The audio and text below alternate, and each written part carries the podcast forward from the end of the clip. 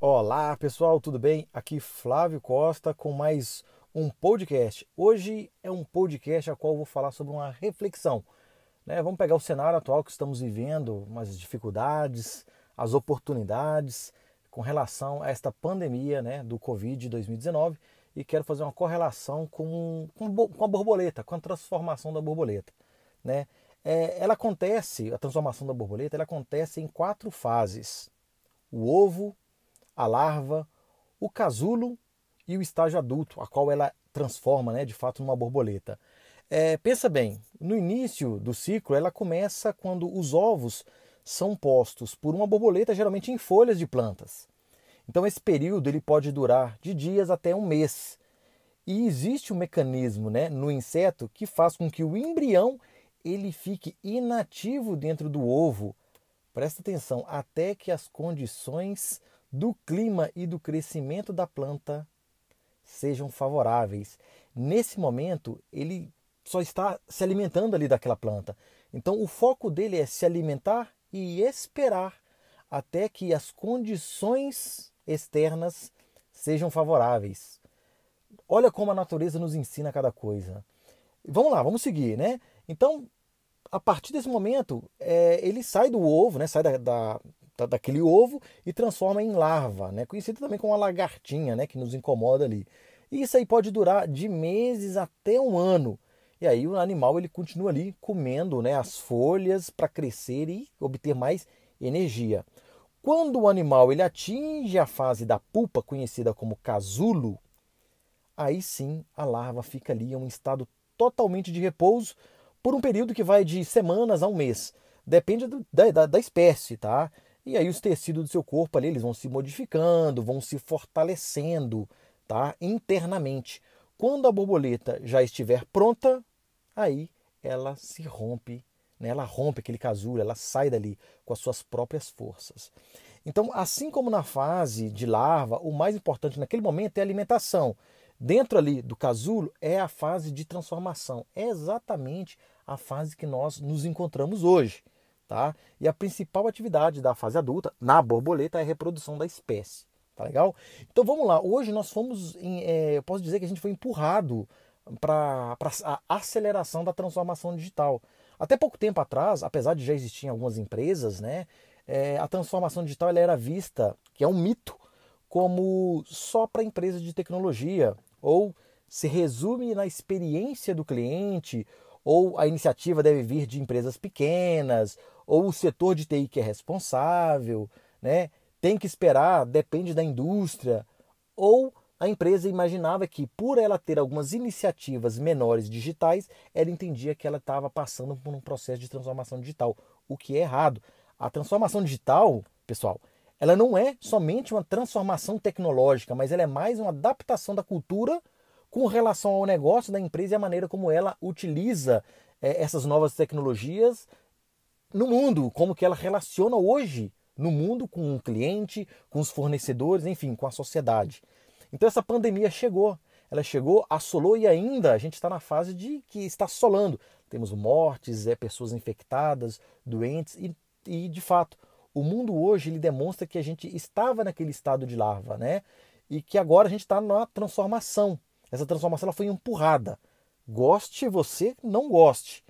Tá? Então a gente está nesse estágio do casulo, de transformação, de metamorfose de nós mesmos né? seja nós como pessoa e seja nós como empresa, é, seja nós como organização de pessoas, seja nós como sociedade.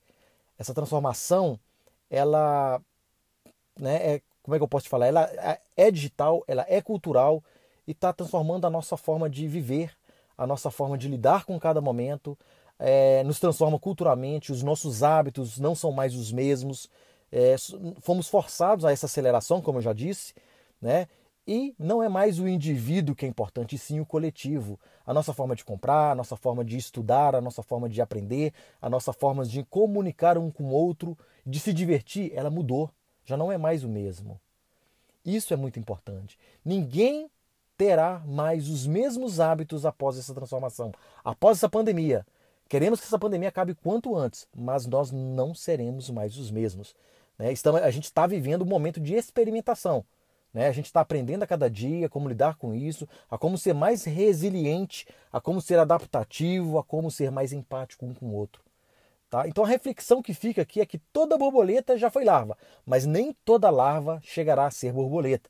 Portanto, a gente tem que aproveitar esse momento, a gente tem que saber é, ser, né? A gente tem que saber ser inteligente todos os dias e usar essa metamorfose transformacional na nossa vida para que a gente saia do outro lado e nós não sermos engolidos pelo mercado ou ser engolido por, né, por morrer durante essa fase de transformação.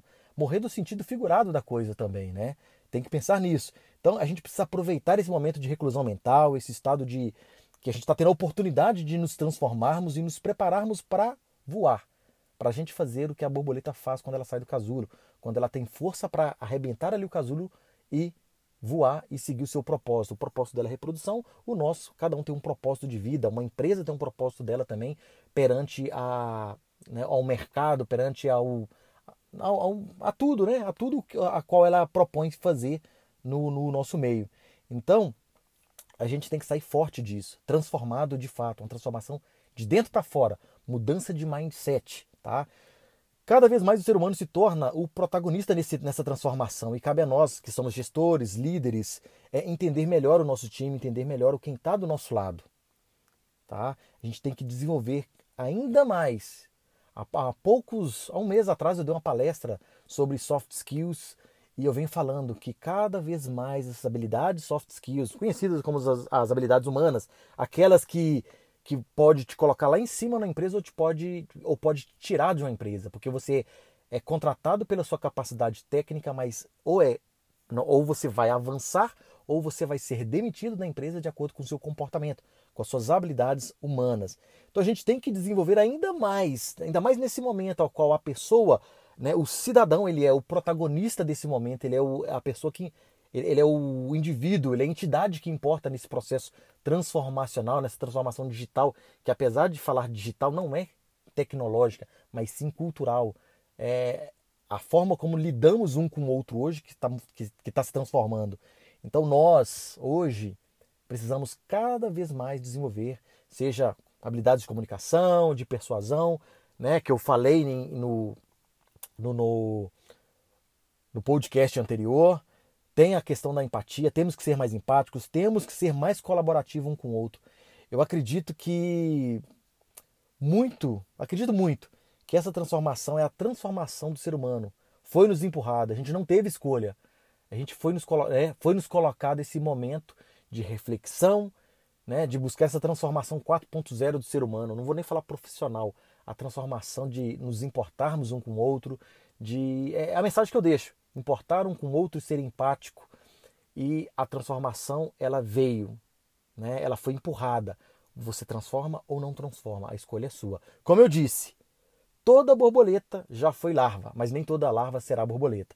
Essa, esse é o recado que eu deixo para cada um de vocês, para refletir sobre isso, para pensar e espero vocês aí né, no nosso próximo assunto, no nosso próximo podcast.